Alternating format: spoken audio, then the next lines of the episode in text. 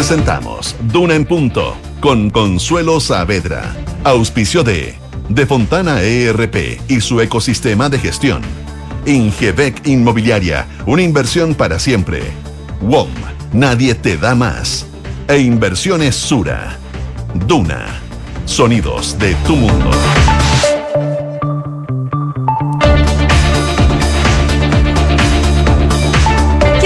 Están ustedes? Son las 7 de la mañana en punto y comenzamos en, Duna, Duna en punto en este día miércoles 22 de junio junto a Josefina Stavrakopoulos. José, ¿cómo estás? Mucho gusto. Muy bien, ¿y tú cómo estás?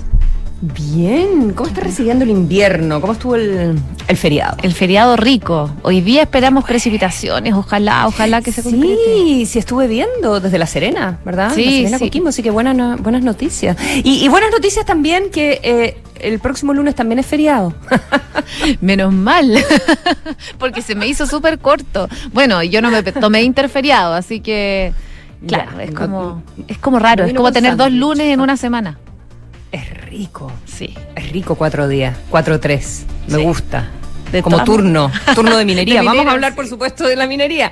A propósito. Em, pero, mm, pero comencemos entonces inicialmente con el informe del, del tiempo, este inicio de, del invierno en, en nuestro país. ¿Qué se anticipa, José? Yo les contaba que eh, vamos a tener precipitaciones débiles, eso sí, eh, durante sobre todo la mañana del día de hoy, a esta hora hay 3,6 grados de temperatura, la máxima va a llegar hasta los 3 y se esperan vientos también de entre 25 a 40 kilómetros por hora. Estos chubascos débiles que vamos a tener durante esta jornada se van a extender también hasta mañana, según lo que nos indica la Dirección Meteorológica de Chile. Si nos vamos a otras zonas donde nos escuchan a través del dial, Viña del Mar y Valparaíso en el 104.1 a esta hora 8 grados, máxima de 15, cubierto con chubascos y vientos de entre 25 a 40 kilómetros por hora. Ya mañana, sumada a estas precipitaciones, podrían llegar tormentas eléctricas en esa zona del país. Un poquito más al sur, en Concepción, donde nos sintonizan en el 90.1, 9 grados, cielos principalmente cubiertos y una máxima de 11 grados. Los chubascos también se esperan para el día de hoy y mañana, según el pronóstico extendido. Donde no va a caer agua y donde lo hace regularmente, por lo menos, es en Puerto Montt, menos 3 grados de temperatura, la máxima va a llegar hasta los 8. Eso sí, a esta hora está despejado, se espera neblina en algunos sectores y también eh, helada, por lo que ya vamos a tener precaución sobre todo en el manejo de las carreteras porque eso puede generar accidentes de tránsito. Claro que sí. Em, buenas noticias en todo caso que, que llegue, que llegue esa lluvia, em, ¿verdad? Hoy en Los Infiltrados, en Duna en Punto, estaremos con Paula Catena, periodista de política de, de la tercera. Nos va a contar de los descuentos de las últimas semanas de trabajo de la Convención Constitucional. Em, se retoman plenos esta semana. eh, ¿Verdad? Van a votar el prólogo y luego, algo muy relevante, tienen que votar eh, la versión final con eh, todo el trabajo que hizo la Comisión de Armonización, eh, porque recordemos que es el 4 de julio cuando se disuelve la Convención Constitucional. Y estaremos también con nuestro infiltrado Juan Pablo Iglesias, editor de Opinión de la Tercera. Nos trae mm, las dificultades que tiene que afrontar Emmanuel Macron en, este nuevo periodo como presidente, eh, porque las elecciones parlamentarias lo dejaron con un Congreso muy fragmentado. Eh, le va a costar gobernar, eh, algo que por lo demás no es común en el Parlamento francés, porque generalmente se hacen las elecciones después de la elección de, de presidente, entonces tiende a venir con un vuelito. Eh, tienden a eh, salir parlamentarios afines al presidente, pero no fue así en esta oportunidad y lo vamos a conversar con Juan Pablo Iglesias. Em, vamos con los titulares, José. Vamos.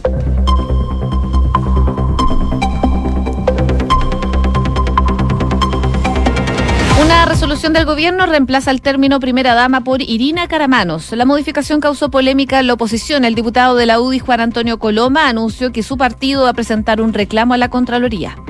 La ministra Begoña Yarza, María Begoña Yarza, señaló que las críticas por el manejo de la extensión de las vacaciones de invierno son una oportunidad para mejorar las coordinaciones. La ministra de Salud también señaló que ante una posible interpelación por la Cámara de Diputados, la verán como una oportunidad de poder informar.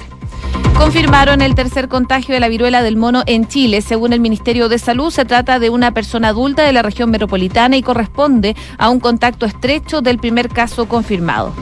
Inició el paro de los trabajadores de la Fundición Ventana. Según declaración desde la Federación de Trabajadores del Cobre, la producción va a quedar totalmente paralizada en esta faena y solo se mantendrán labores de mantención. Según la presidenta del sindicato número uno de trabajadores de Ventana, se va a dejar de ganar 20 millones de dólares en excedentes por día. Liberaron a Esteban Zambrano, el misionero chileno secuestrado en Haití. Desde la Cancillería destacaron la labor de la Embajada chilena en coordinación con las autoridades haitianas y también la PDI Carabineros y dicen que se encuentra en buen estado de salud y ya reunido con su familia. Y en noticias internacionales, al menos mil personas murieron y cientos resultaron heridos en un fuerte terremoto en Afganistán. El régimen de Kabul confirmó que muchas personas están atrapadas y que varias eh, casas resultaron dañadas. El temblor tuvo una magnitud de 6,1 grados. El Senado de Estados Unidos avanzó con la primera legislación significativa en décadas sobre el control de armas. Los senadores votaron a favor de acelerar la aprobación de un paquete bipartidista de medidas destinadas a endurecer las leyes federales sobre posesión de armas. Siete de la mañana con seis minutos. Vamos entonces con... em, esto que nos despierta, este, este paro, eh, por lo pronto de los trabajadores de ventanas, ¿verdad? Ante el anuncio el viernes pasado de- del cierre de la fundición, esto es algo que se tiene que aprobar en una ley, está eh, establecido por lo menos en un plazo de, cinco años. Eh, una reunión el día sábado, eh, como sabemos, con el gobierno, con Codelco, eh, con los trabajadores de la Federación de- del Cobre, y, mm, pero no, no ha habido ningún acercamiento. Y tenemos entonces este, este paro que se inicia. Se supone, eh, porque esto viene también desde todos los trabajadores de Codelco, que debiera haber eh, algún tipo de paralización. Veremos en las próximas horas, porque por lo menos en redes sociales de, la Federación de Trabajadores del Cobre no han sido explícitos al, respecto de, qué manera se va a concretar el paro y que 26 sindicatos se sumarían entonces a las protestas de los trabajadores de, de ventanas, eh, que no han querido sentarse a... mm, a trabajar en el diseño de, la ley que estaba proponiendo para el cierre de ventanas el, el gobierno. Bueno, eh, la Federación de Trabajadores del Cobre ya confirmó la paralización. Esto comenzó a las 0 horas de hoy día. En un principio se había dicho que iba a comenzar a las 7 de la mañana, pero comenzó durante la noche y ya se han registrado algunas barricadas, sobre todo en la región de Valparaíso. Levantaron barricadas que cortaron tránsito en la ruta F30 en la zona Quintero Puchuncaví y además eh, se anunció el ingreso a esta paralización desde Chuquicamata, en la región de Antofagasta. Ya también eh, amanecieron bloqueados y los trabajadores esperan a bordo de los buses poder entrar a la faena. En total, como tú decías, son 26 sindicatos de todo el país que se van a unir a este paro nacional convocado por la Federación de Trabajadores del Cobre, lo que representa unos 50 mil trabajadores de la misma empresa. Y estaba revisando algunas declaraciones, por ejemplo, de la presidenta del Sindicato de Trabajadores de Ventana, del sindicato número uno, y ella dice que este paro, eh, con esto se va a dejar de ganar 20 millones de dólares en excedente por día. Eso es lo que se calcula actualmente. Esto lo dice Andrea Cruces, que aseguró que no quieren llegar a eso, pero que ya está decidido. Si no los llaman para decirles que eh, hay inversión para la división, ellos van a seguir con este paro que ya está comenzando. Mm. Bueno, eh, depende también de, cuánta, de cuántas divisiones se sumen, eh, ¿verdad? Cuáles son las estimaciones que se hacen de las pérdidas que significaría cada día de, paro. Evidentemente no es lo mismo cerrar Chucky, eh, paralizar ventana, eh, que paralizar todas las divisiones, ¿verdad? Toda la producción y todas las operaciones de la, la cuprera estatal. Así que eso es algo que vamos a estar conociendo durante durante el día y em, lo que ellos exigen fundamentalmente es que no haya ningún tipo de privatización, eh, ¿verdad? Que, em, eh, eh, que, que la fundición se quede, pero con nuevas inversiones para que garanticen el cuidado del medio ambiente y la, y la, y la salud de todos quienes viven en, en el sector de ventanas, Quintero, Puchuncaví, que se haya una inversión que sin embargo el gobierno estima que es el mismo gasto que significaría hacer una fundición nueva. ¿Ya? Así que esas son las negociaciones que están en marcha y que se garantice el trabajo. Eh, hay que ver también qué pasa con los subcontratistas, que son eh, un par de cientos también que trabajan en ventanas. Son las 7 de la mañana con 9 minutos. Escuchas Duna en punto. Em, quería comentar por lo menos brevemente esta, esta balacera en una fiesta que hubo en espacio Riesco en, en la madrugada del día de ayer, del día feriado, o sea, de lunes para martes. Em, era una fiesta cara. La verdad que muy son- cara. Es que ahora en pandemia las entradas para las fiestas son muy caras bueno, si uno lo compara pre-pandemia, también hay que considerar la inflación, pero.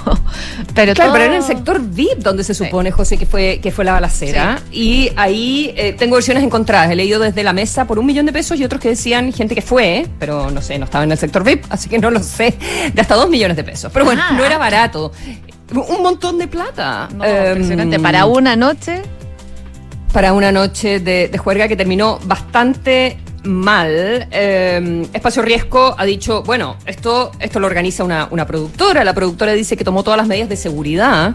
Eh, hay por lo menos cuatro personas eh, heridas. Hasta el minuto no tenemos los antecedentes de si hay detenidos o no, pero según la productora que tenían varios anillos de seguridad, que tenían revisión de bolsos, que tenían detección de metales, detector de metales, todos los guardias, evidentemente. ¿Cómo esto termina a las cuatro y media de la mañana en una balacera? Es algo que por lo menos hay que preguntarse qué, sucedió, eh, quiénes son los responsables, de qué se trató el altercado y, ni siquiera eso importa demasiado. ¿Cómo puede ser que haya un arma en una, en una fiesta? Y a la salida, harta destrucción de vehículos, según me contaron también. Igual es difícil, o sea, no sé, yo pensando en las fiestas que uno iba pre-pandemia, porque ya no, no he ido hace mucho tiempo, no, no había mucha fiscalización de con lo que uno entraba a, los locales. Entonces ahí a lo mejor habría que hacer un cambio en la seguridad. Por ahora, desde el OS9 y el OS10 de Carabineros eh, están registrando las cámaras de seguridad de lo que ocurrió en el recinto para poder identificar a los presuntos autores de estos disparos. Pero ya desde esta productora que se encarga de organizar estas fiestas masivas, eh, dicen que están estudiando la presentación de una querella en contra de las personas responsables que eh, generaron esta situación bastante compleja. Es verdad, también habría que eh, preguntarse cuál es la responsabilidad de ellos como organizadores. Em, sí. Y de garantizar la seguridad en el recinto. Ahora, ¿quién tiene esa plata para ir a una fiesta? ¿Quién quiere pagar esa cantidad de plata para ir a una fiesta? Em, da como para preguntarse o para sospechar. sí, sí, de todas maneras. ¿Verdad que sí? Tal cual. 7 de la mañana con 12 minutos. Estás en Duna en Punto.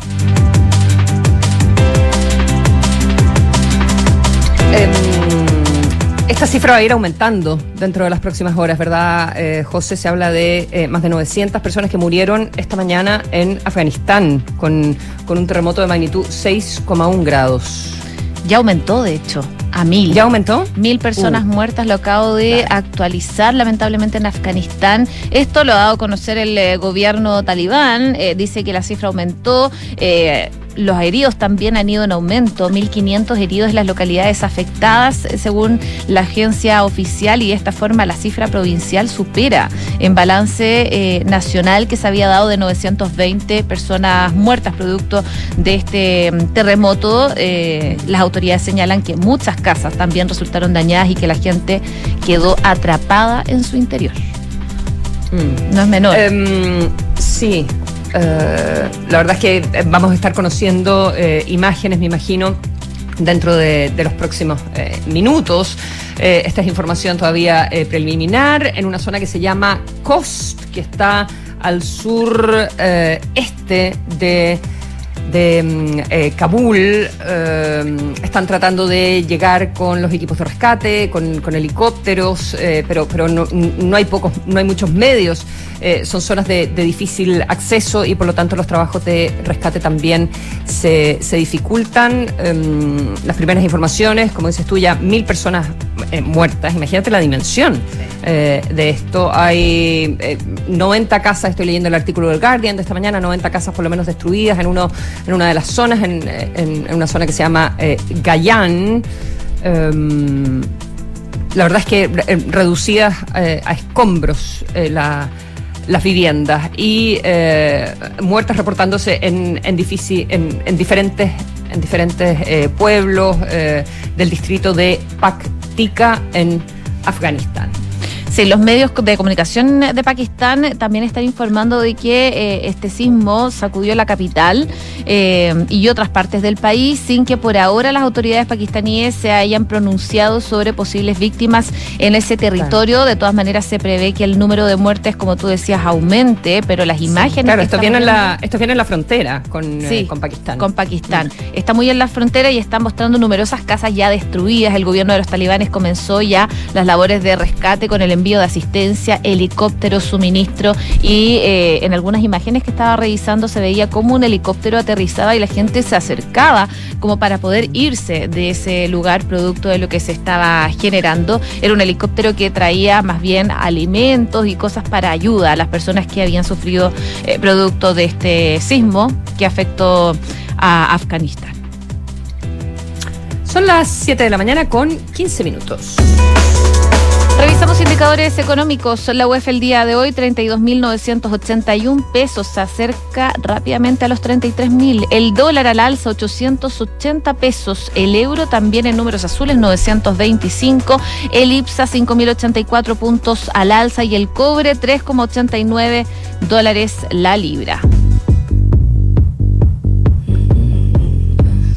Estamos escuchando a Billie Eilish que ya la escuchamos hartas veces acá en Duna, porque eh, una vez no salió durante tres días ni vio la luz del sol mientras estaba de gira. En los últimos cinco años, Billy, de 20 años, se ha convertido en una de las artistas más solicitadas del mundo, lo que significa que está constantemente de gira.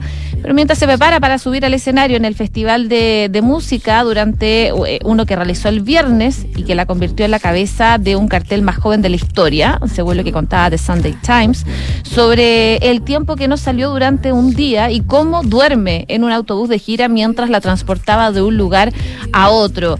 Eh, según lo que explicaban, es que es una especie de locura lo que hace un humano salir de gira, comentaba ella. Es tan antinatural que para nosotros como personas tener altibajos tan altos y tan bajos se siente como un borrón, decía ella. Es como si estuvieras viviendo cinco días diferentes a la vez. Loco, pero increíble, decía Billie Eilish, que como les comentaba, una vez no salió durante tres días ni vio la luz del sol mientras estaba de gira.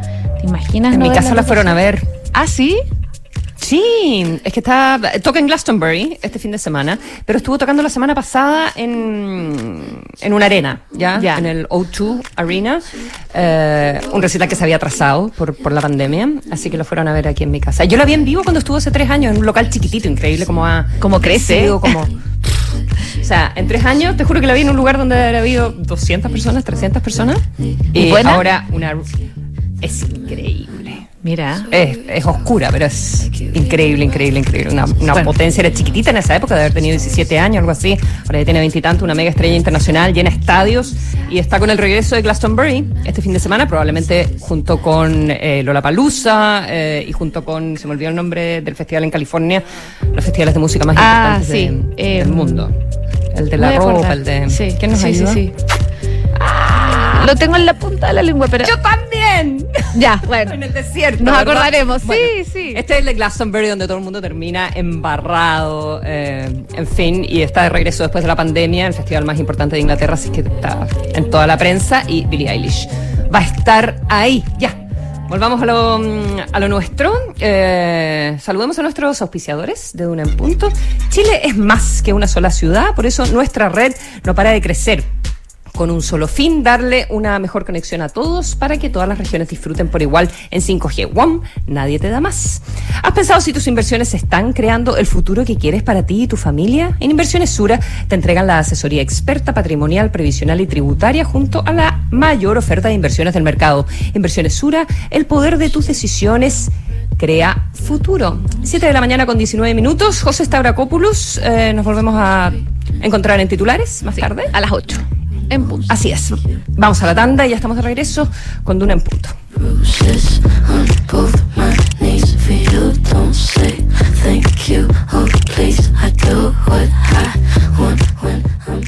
¿Y será posible conectar mi compañía a un ecosistema de gestión empresarial? Por supuesto, con Sapiens, el ERP de gestión para medianas y grandes empresas de Defontana, podrás conectar toda la gestión de tu empresa en un mismo lugar. Un ecosistema integral con inteligencia de negocios, informes, bancos, automatización de procesos, tu propio portal de proveedores y mucho más con Sapiens. ¿Y tú qué esperas para estar conectado con todo? Solo por junio aprovecha un 20% de descuento en defontana.com. ¿Qué tal? ¿Cómo están ustedes? Soy Polo Ramírez y los quiero invitar a que juntos, cada tarde, abramos las ventanas y dejemos entrar un poco de aire fresco, los temas que nos despiertan la imaginación, las noticias que nos sorprenden y las conversaciones que nos entusiasman de lunes a viernes a las 6 de la tarde, solo aquí, en Radio Duna.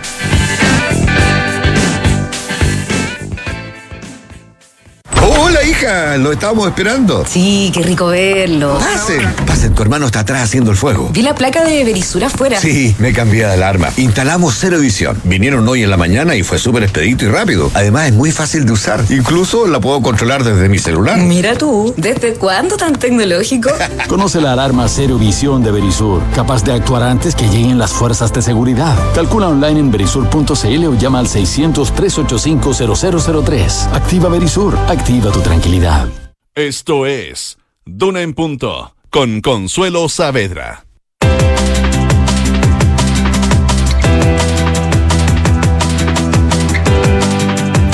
Estamos de regreso en Duna en Punto cuando son las 7 de la mañana con, con 21 minutos. Eh, uno de los temas que más se ha estado eh, comentando en, redes sociales es esta información eh, sobre eh, un decreto, un decreto exento de la dirección administrativa de la presidencia de, la República, que en realidad es del mes de marzo, ¿ya?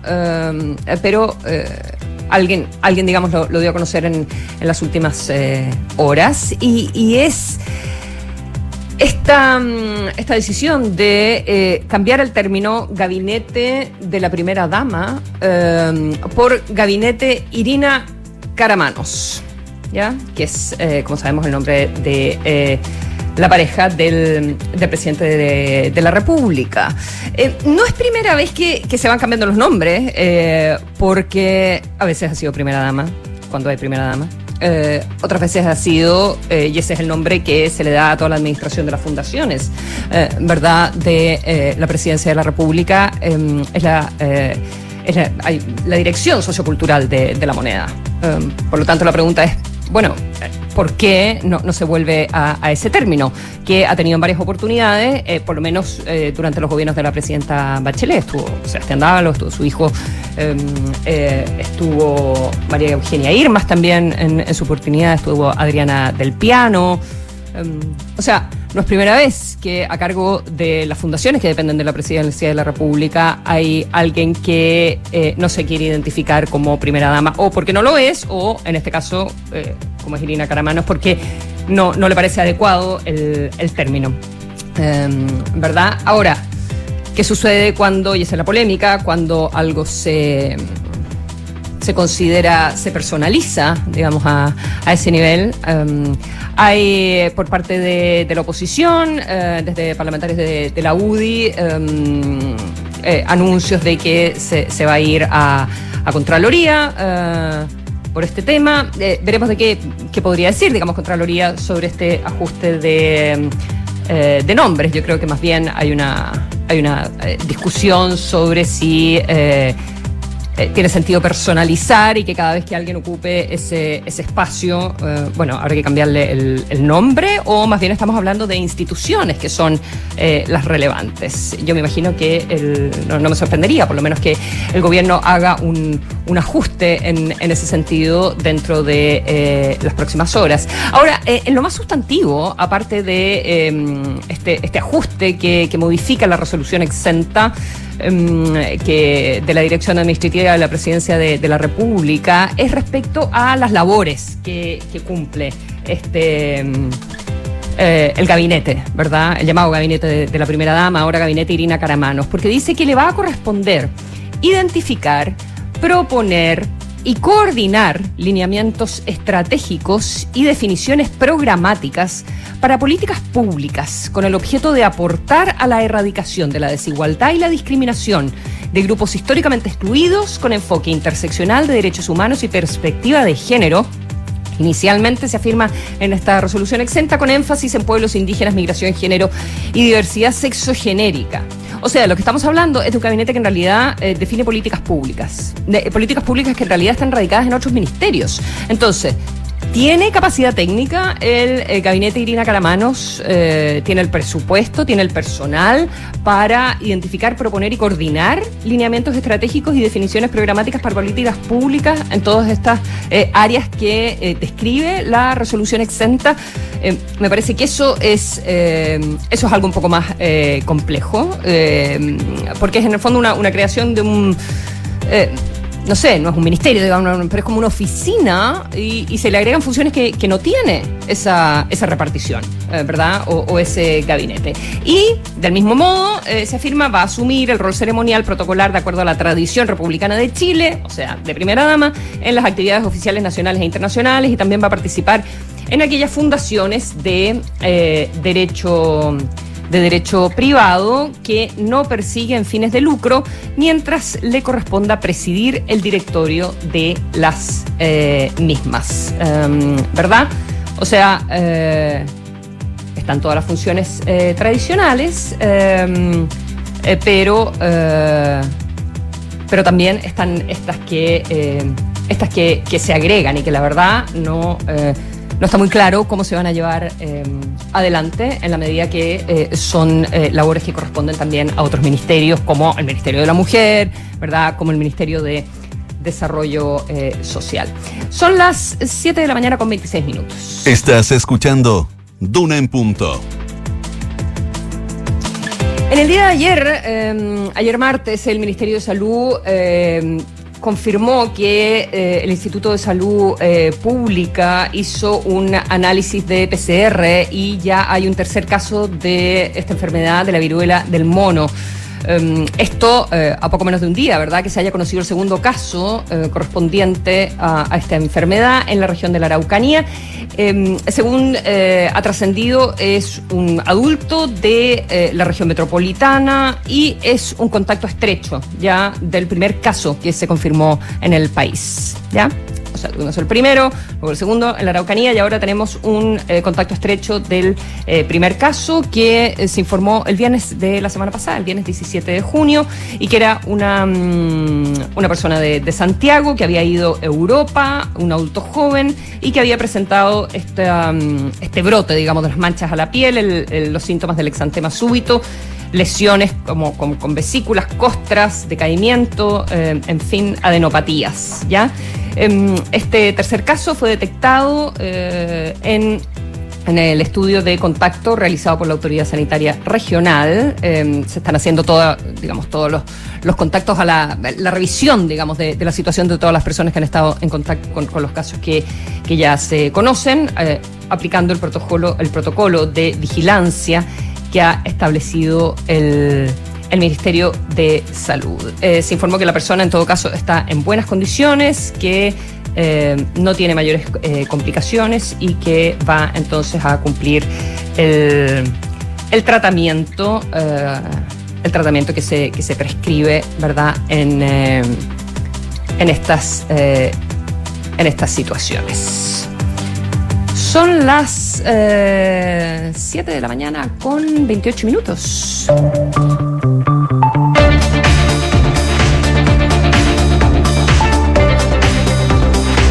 Saludamos a eh, auspiciadores. Conecta la gestión de tu empresa con Sapiens ERP y tu área de gestión de personas con Senda, ambas soluciones de, de Fontana y su ecosistema de gestión empresarial. Integra todos los procesos de tu compañía en defontana.com. ¿Quieres un buen consejo? Protege tus ahorros con una inversión segura y rentable en el tiempo, como lo son los departamentos. Asesórate con Ingebec Inmobiliaria para que puedas tomar la mejor decisión de inversión. Entra ya en ingebecinmobiliaria.cl. Hacemos una pausa en Tuna en Punto cuando son las 7 de la mañana con 29 minutos y ya estamos de regreso con nuestros infiltrados y con Nicolás Vergara. Ya volvemos.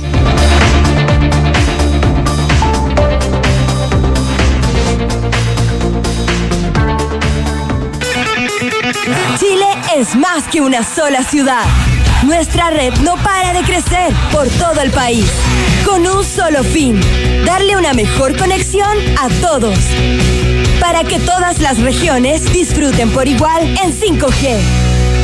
WOM, nadie te da más. ¿Tus inversiones están creando el futuro que quieres? Sí, y no solo el mío, también el de mi familia. ¿Tu patrimonio está protegido? Sí, porque elijo asesorarme con expertos. El poder de tus decisiones crea futuro. Por eso en Inversiones Sura te asesoramos con soluciones personalizadas y con la mayor oferta de inversión del mercado. El poder de tus decisiones crea futuro. Sura. ¿Sabías que si inviertes en UF te resguardas con un activo seguro y que no para de crecer? Por eso, el mejor consejo que puedo darte es que inviertas en departamentos. El mejor momento para hacerlo es hoy. No dejes pasar más tiempo y asesórate con Ingebec Inmobiliaria. Ellos te ayudarán a encontrar un proyecto de inversión a tu medida, con la rentabilidad y plusvalía que buscas. Descubre más en ingebecinmobiliaria.cl. Hola, hija, lo estábamos esperando. Sí, qué rico verlo. Pasen, pasen, tu hermano está atrás haciendo el fuego. Vi la placa de Berisur afuera. Sí, me cambié de alarma. Instalamos cero visión. Vinieron hoy en la mañana y fue súper expedito y rápido. Además, es muy fácil de usar. Incluso la puedo controlar desde mi celular. Mira tú, ¿desde cuándo tan tecnológico? Conoce la alarma Cero Visión de Verisur, capaz de actuar antes que lleguen las fuerzas de seguridad. Calcula online en verisur.cl o llama al 600-385-0003. Activa Verisur, activa tu tranquilidad. Enfrentar el cambio climático es tarea de todos. Duna, por un futuro más sostenible. La Fundación Corporativa Acciona.org, perteneciente a la multinacional de infraestructuras y energías renovables Acciona, continúa ampliando su presencia en el mundo. El año pasado inició su operación en Chile y este año ha concluido la instalación de su primer proyecto en España. Se trata de un sistema fotovoltaico para autoconsumo colectivo que permitirá paliar la pobreza energética en la localidad de San Juan del Puerto, en Huelva, a través de la generación eléctrica de una planta solar de 100 kilovatios de potencia. La energía producida por las placas fotovoltaicas instaladas sobre el techo del pabellón de deportes se donará a cerca de 40 familias de la zona y abastecerá edificios municipales, contribuyendo a reducir su huella de CO2. Acciona, expertos en el desarrollo de infraestructuras sostenibles para recuperar el planeta. Ahora que hay ciclovías, voy en bici para todos lados y llego a la puerta de mi casa. Me encanta salir al parque. Ahora está lleno de juegos. Viviendo acá, tengo el banco al lado. Ya no tengo que ir al centro. Cuando pensamos una mejor ciudad, la planificamos y la hacemos realidad. La Cámara Chilena de la Construcción te invita del 5 al 7 de julio a la undécima versión de la Conferencia Internacional de Ciudad. Un espacio de colaboración donde expertos conversarán sobre cómo avanzar en soluciones que nos acerquen a la ciudad que queremos. Participa en www.conferenciaciudad.cl. ले लें ¡Ey, ey! Fa- familia, familia, suegra, por favor, atención. Pongan atención que va a hablar el niño. Familia, tengo una noticia que contarles. Después de mucho tiempo, años de esfuerzo, años, lo logré, lo logré. ¡Me compré el auto! Pero ¿cómo tan, güey? Comprarse un auto ya no es una buena noticia. Descubre la nueva forma de suscribirte a un auto en smarticar.cl sin hacer trámites, pagar mantenciones, patente ni seguros. Porque hoy comprarse un auto no es Smarty. Smarticar, tener un auto nunca fue tan fácil. No, pero ¿cómo tan? Escuchas Duna en punto. Duna 89.7.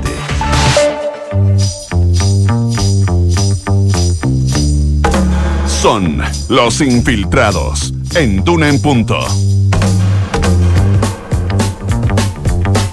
7 de la mañana con 33 minutos y mm, comenzamos con los infiltrados.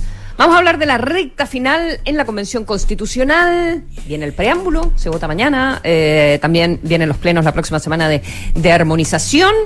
Paula Catena nos trae ese tema. Paula, ¿cómo estás? Muy buenos días. Hola, buenos días. Hola.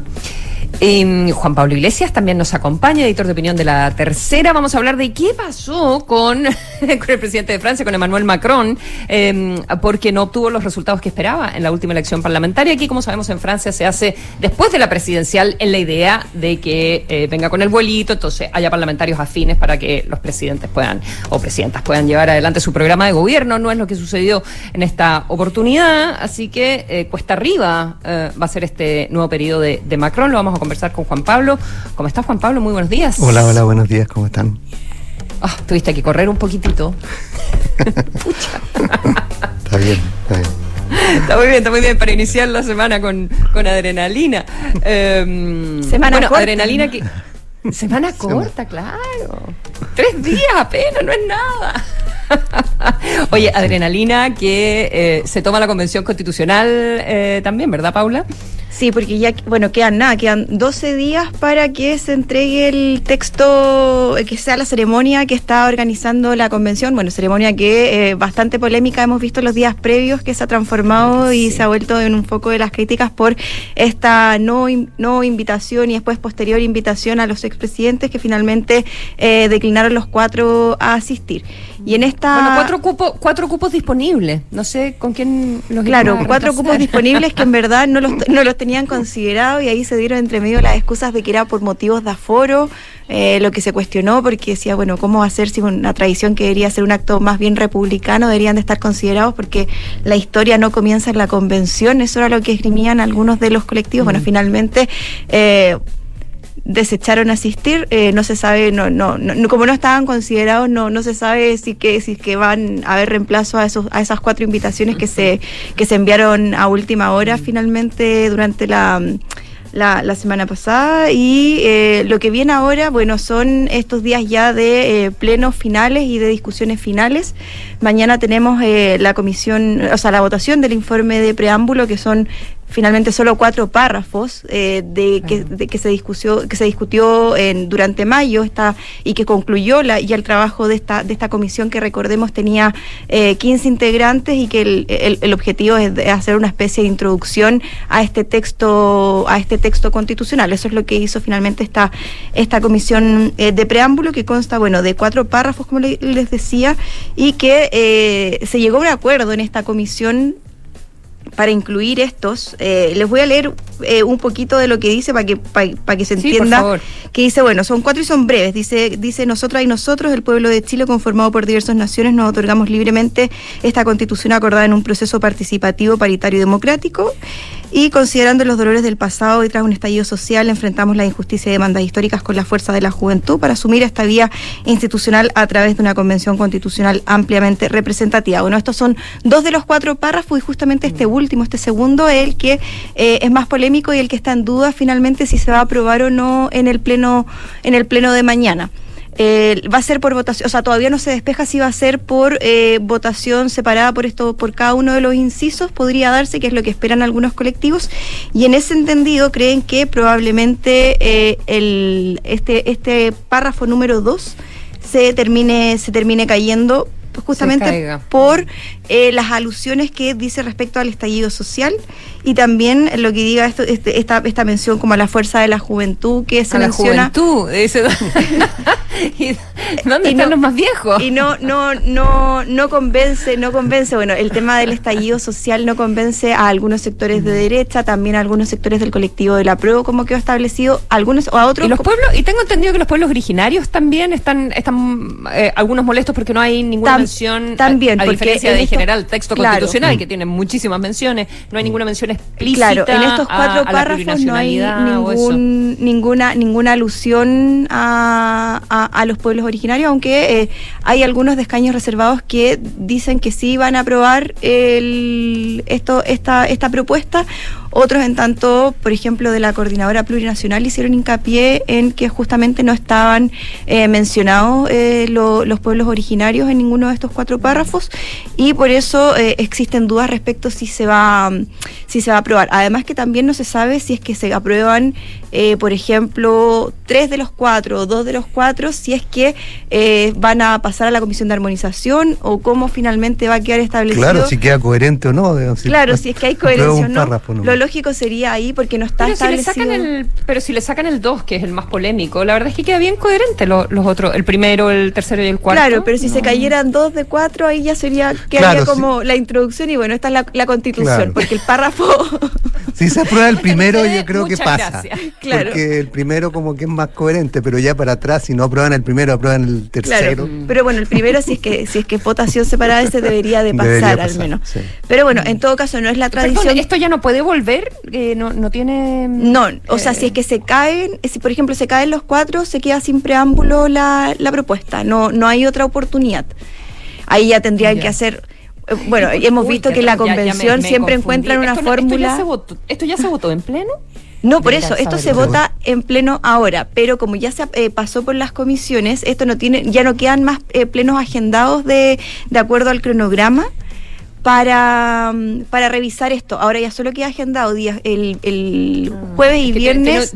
Ya. Trabajo de comisión de armonización y ya la otra semana, martes, miércoles y jueves, porque el lunes es feriado, recordemos, eh, es votación en el pleno de armonización. Ahí se concluye el trabajo, no hay nada más en calendario. ¿Y qué más va a trabajar? ¿Y qué más va a trabajar armonización si ya ya tiene No, pero es discusión de la propuesta, porque hay un hay una ventanita que se podían presentar indicaciones hasta el 21, Ah. pero son indicaciones menores, o sea, es como cambio en orden de capítulo o, o cómo armonizar bien. Entró Nicolás, lo voy a saludar. Buenos No, sí me di cuenta. me di cu- Sí, sí, fui, fui, fui poco disimulado Se cuando escuchó entré. al aire.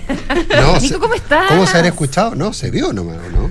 No, porque yo no, dije nada. No, No, dije no, nada. no, no, te escuché porque no estás en pantalla. No estoy en pantalla. Solo audio. Ah, mira No, tú. no mira tú. todavía. No, estoy censurado, tú sabes. Es la historia. es la historia de mi vida. Oye, eh, ¿Cómo estás? sí, Bienvenido. bien, hola. Oye, tú hay misunderstanding y por eso, bueno, en fin. Oye, eh, pero entiendo, ¿qué es lo que es menores? ¿Quién define qué es lo que es menores? ¿En qué? Eh, armonización. armonización. En armonización. Ah, pero es que ahí también ahí está eh, todo un es que- debate. es que estamos llenos. Estamos llenos de debate y de, y de qué significan los Claro, vacíos y qué es menor, qué es Es un sustancial. o no. debate Claro. semiótico sobre los No, términos pero, de la- pero, por ejemplo el término sustantivo, ¿cuánto tiempo nos vamos a estar discutiendo sobre qué es sustantivo? Los futuros miembros de la Corte Constitucional, eh, si se aprueba esta, si se aprueba este proyecto de constitución, van a tener que buscarle la quinta derivada al gato, la quinta derivada a la palabra sustantivo, porque eh, en tantas cosas es eh, si es sustantiva la modificación, si es sustantivo el cambio, si es sustantiva la presencia, qué significa, Bueno, qué sido- significa el término significativo, presencia significativa. Eh, Ese ha sido el debate que se ha dado en el transcurso de todo este, este tiempo de comisión Sí, pues. de, de armonización, y no solo en armonización, sino que también en transitorios, cuando también se discutió qué materias son las que se pueden tocar y cuáles son sustantivas o no, porque se Claro. establecen los capítulos de cada una de las materias, pero ahí el detalle podrían caber después interpretaciones. Y eso es lo que ha sido, eh, ha girado la, la discusión. Pero bueno, no habría, no habría más oportunidad. Por suerte que haber corte constitucional. ¿eh? En- Porque sin corte constitucional Eh, no en- sé en en qué la práctica, en lo reglamentario, lo que tú preguntabas, Consuelo, si es que se cae ahora el preámbulo, no, de- no hay eh, ahora otras instancias para eh, que se pueda volver a reponer.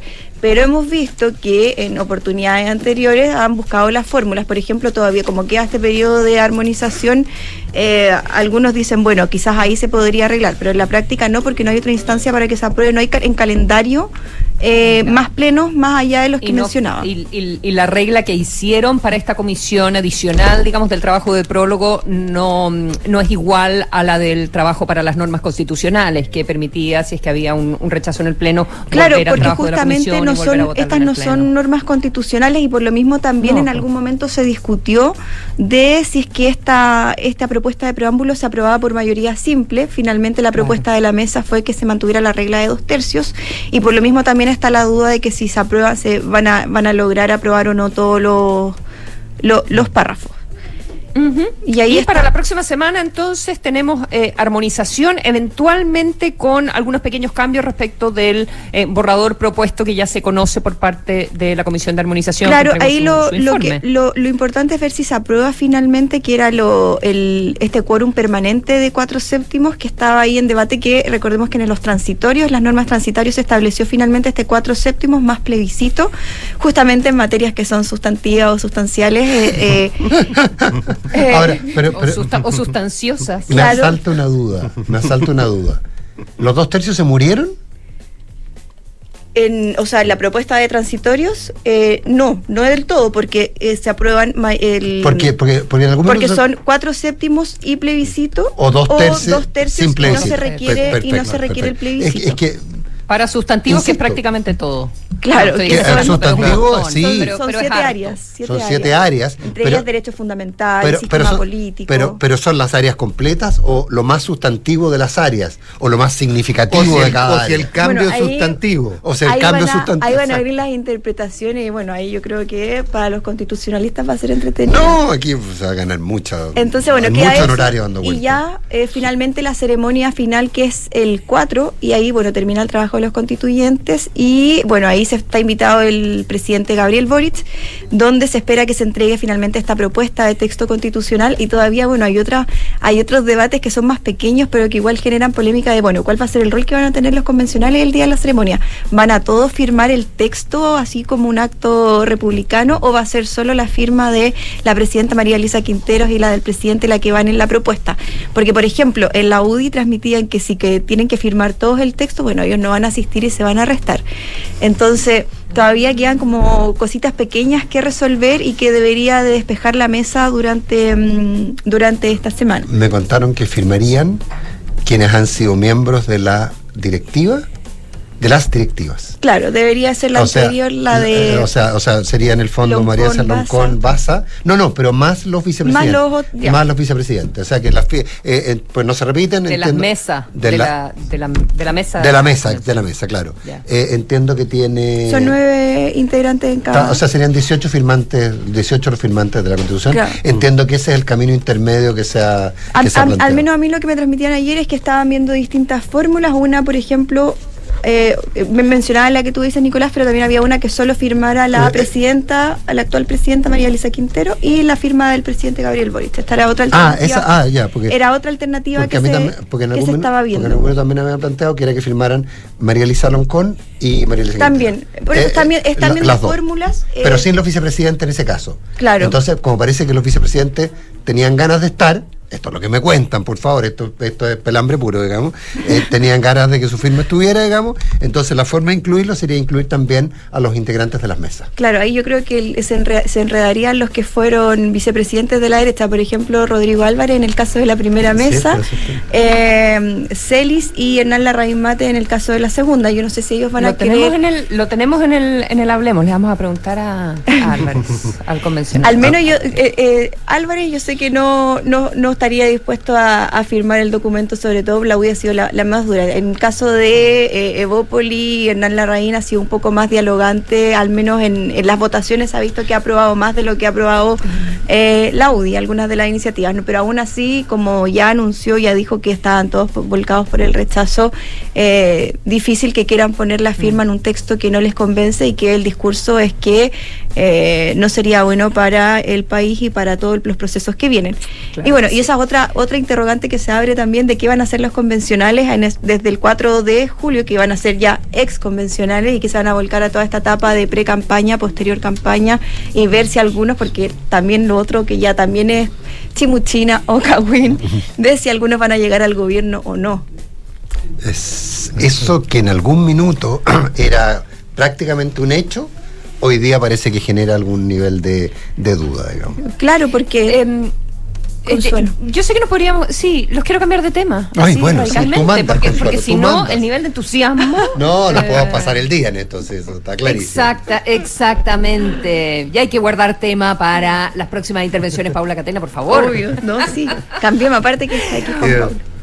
Oye, vámonos, vámonos a Francia. ¿Qué, qué, qué pasó? Porque el diseño es que la parlamentaria se hace Claro. después eh, de la presidencial para que le vaya bien al presidente o la presidenta, ¿o no? ¿Qué, As- así es, eh, incluso se cambió hace unos años, digamos, antes recordemos que no se hacía así y habían esto que, eh, que era propio de, o sea, eh, una particularidad de Francia, estos gobiernos de cohabitación, donde el primer ministro era de un partido y el presidente de otro.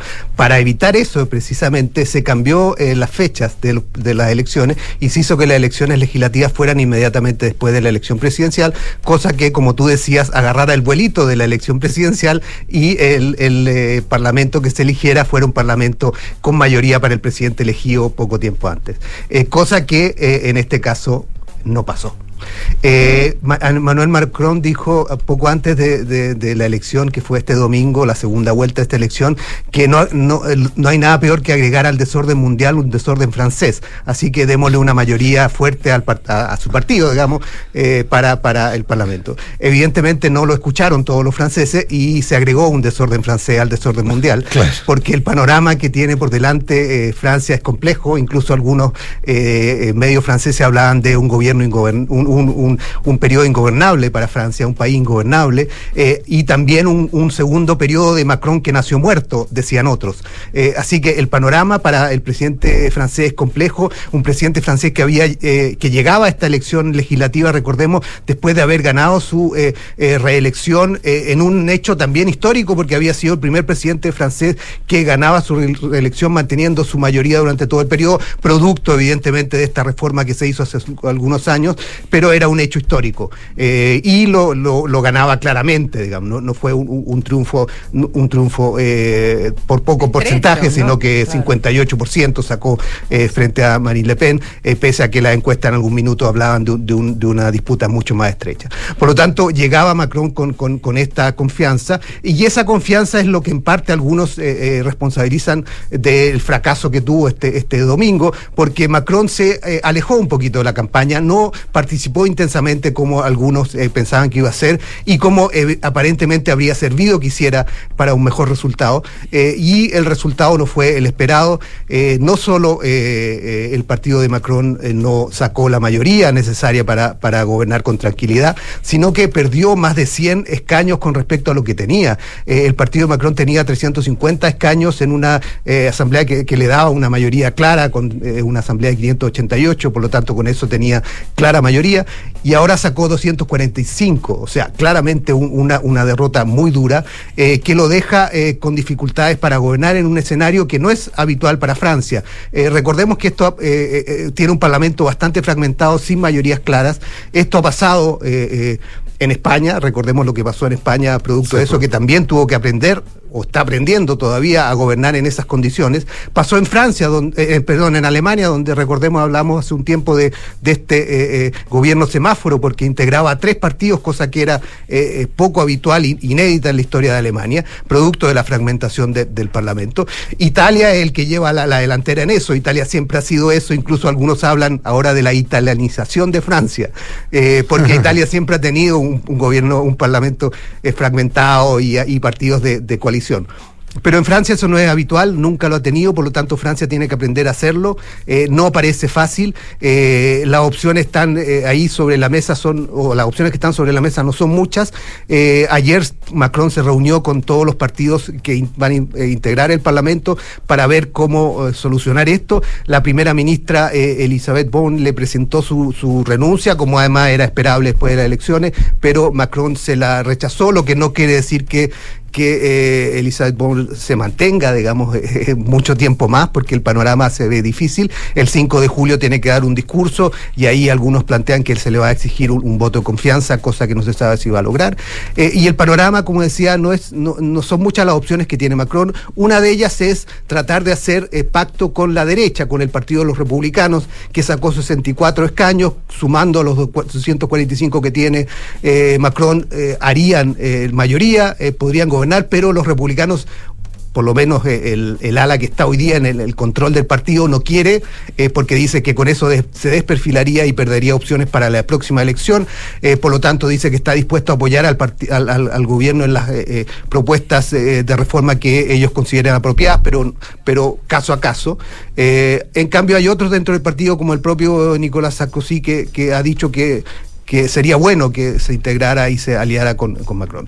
Y lo otro que queda es, es la izquierda, eh, con esta alianza eh, NUPS, que se llama, que es la- el nuevo pacto ecológico, político y social eh, que eh, Mélenchon. lideraba Mélenchon, pero que integra a muchos partidos, el Partido Socialista, el Partido Comunista, el Partido Ecologista. Eh, es, es una alianza de partidos. Eh, por eso mismo, perdón, un paréntesis, eh, eh, Marine Le Pen y su partido que sacó 89 escaños, que fue un, un- resultado extraordinario para ella, subió de 8 a 89, incluso superando las perspectivas de la encuesta, ha insistido que ella es el, primer partido de oposición, porque en rigor es el partido como partido que tiene más votos después del partido de Macron. Porque lo otro, la izquierda es una alianza de partidos. Y ahí está otra opción de Macron, buscar algunos de esos partidos como el Partido Socialista, eh, ir, ir descolgando algunos de esos partidos de esa alianza para tratar de ir formando acuerdos, pero eh, no parece fácil porque Mélenchon ha sido muy duro en, su postura eh, y es el principal partido de esa alianza, así que el panorama ahí también se hace complicado si es que logra o no sumar, sumar los apoyos necesarios. Todo eso ha instalado otro escenario, el tercer escenario que tiene Macron, que es la opción de disolver el Parlamento y llamar a nuevas elecciones. Eso no asegura nada. Eh, pero eh, es, una, es una opción que algunos dicen que está sobre la mesa, el gobierno lo ha negado hasta ahora, eh, incluso hay una discusión constitucional porque dicen que el presidente no puede Sí, disolver el, el Parlamento en- con una diferencia menor a 12 meses, pero el, la otra parte de los constitucionalistas dicen sí, pero eso rige para un periodo presidencial, por lo tanto este periodo presidencial recién empieza, por lo tanto no lo ha disuelto, no ha disuelto nunca el Parlamento en este periodo presidencial, por lo tanto podría hacerlo. Eh, así que el panorama eh, es, es, eh, es poco claro. Todos dicen que lo que sí parece seguro es que este Parlamento, como está hoy día, no va a durar los, los, los cinco años y, que probablemente se va a llamar en algún periodo de elecciones anticipadas para tratar de, armar nuevas mayorías. Algunos plantean que es de aquí a fin de año, si es que, si es que no es antes, eh, pero, pero claramente para Macron eh, el panorama es complicado eh, y hace eh, poco probable que lleve a cabo todas sus eh, reformas que eh, apostaban a o, en las que él apostaba después de su triunfo, digamos. Y este gobierno jupiteriano del que él hablaba en el primer periodo por lograr tantas mayorías, eh, evidentemente ya no, ya no existe. eh, y, y habrá que ver qué, qué hace, qué hace el presidente. No, no, no parece fácil y el panorama eh, es eh, complejo no solo en Francia, sino a nivel mundial. Se agrega, como el mismo Macron lo, lo pronosticó, un nuevo desorden en el ya desordenado mundo, eh, el desorden francés, y hay que ver qué, qué pasa con eso y si logra finalmente armar algún tipo de mayoría o gobernar caso a caso, digamos. Nunca es la primera vez que un, que, un, que un gobierno francés tiene tan poco apoyo en el Parlamento. Nunca en la historia de la, de la, de la Quinta República había pasado y la última vez que un gobierno tenía poco apoyo, eh, o sea, menos apoyo de la mayoría, fueron 14, le, le faltaban 14 escaños. Ahora le faltan 44 escaños, que no es poco. Eh, ahora, pero es muchísimo. Sí, no, no, no, es un montón. Ahora, no era tan sorpresivo. Eh, se suponía que, le iba, que iba a ser muy estrecho el resultado. eh, por, por- uno, por la dispersión en la primera vuelta y porque alguna, algunas, eh, pero en la, en la- la elección de primera vuelta exactamente, y porque además eh, ya algunas, algunas encuestas planteaban un voto cruzado, que no era muy común en Francia, justamente, eh, eh, y que es lo, lo curioso, me retrotrae a toda la discusión constitucional que teníamos acá, por Consuelo, de la lógica de cómo establecer este presidencialismo sin una forma de presidencialismo atenuado, era, por ejemplo, eh, tener un, un parlamento fuerte, pero permitir que las elecciones se realizaran después de la elección presidencial para garantizar el vuelito, Así lo que tú explicabas al principio, Consuelo, ¿eh? pero, pero sin duda eh, esto se veía venir. No en esta magnitud, ¿no? No en esta magnitud, eso es lo que más sorprendió. Todo se da, o, o, o las encuestas incluso adelantaban que, que, Macron no iba a lograr mayoría, o que parecía muy difícil que lo lograra, eh, y que eh, iba a tener que, que, que, buscar algún apoyo. Pero nunca en la magnitud que, que tuvo, como, como decía, son 44 votos, y como bien decía la Consuelo, son muchos, digamos, los que tiene que lograr y sumar para mm. poder llegar siquiera a la mayoría, digamos, eh, y que y ese y sería ahí una mayoría muy, muy, muy frágil. Eh, por lo tanto, nunca se pensó que iba a ser en esta magnitud eh, y que eh, demuestra además que la apuesta de, Mac de, Macron por reforzar un centro y, aislar a los extremos eh, no le ha resultado porque finalmente son los dos extremos los que están hoy día más fortalecidos, digamos, y, y el caso más sorprendente es el de Marine Le Pen y, la extrema derecha en Francia que logra un resultado histórico. Muchos plantean que ya esa, esa idea de, la, de la barrera de contención que había en Francia contra la extrema derecha definitivamente ya se, se, no, se, cayó, no hubo una alianza o una búsqueda por evitar en segunda vuelta que ganaran los, los candidatos de la, de la, extrema derecha, como así había pasado, porque tampoco a Macron le servía que donde el segundo era el de, de la izquierda ganara el de la izquierda, por lo tanto eh, eh, fue, un, fue un escenario complejo que permitió y eh, que le sirvió a, a, Marine Le Pen para lograr el resultado que tuvo. Claro, no, y, y además ahí la, la lógica de, los, de, la gente cercana a Mélenchon es justamente que ahora el dique de contención son ellos. Entonces, eh, que no es más eh, la, la, la esta centro izquierda derechosa de, de- de- de Macron, sino que ellos son y que por lo tanto en la próxima elección ellos van a ser la barrera de contención contra, contra Marine Le Pen. Así es, así es. Habrá que ver qué pasa. Así es, son las 7 de la mañana con 58 eh, minutos. Le agradecemos a nuestros infiltrados en este día eh, miércoles. Paula Catena, que tengas un buen día. Juan Pablo Muchas Iglesias. gracias, que estén bien. Mismo, nos vemos Gracias, bien. pronto. Nos vemos ya verán. Em, sí. Nico, nos encontramos en un, en un ratito. Todos nuestros contenidos, por supuesto, los encuentran en duna.cl. Los dejamos invitados a seguir en nuestra sintonía. Viene Noticias en Duna con José Stavrakopoulos. Y luego, junto con Nico Matías también, ¿verdad? Sí, ya llegó, lo vi pasar recién. In the House. In the house. En Hablemos en Off. Nos vemos en unos minutitos. Nos vemos.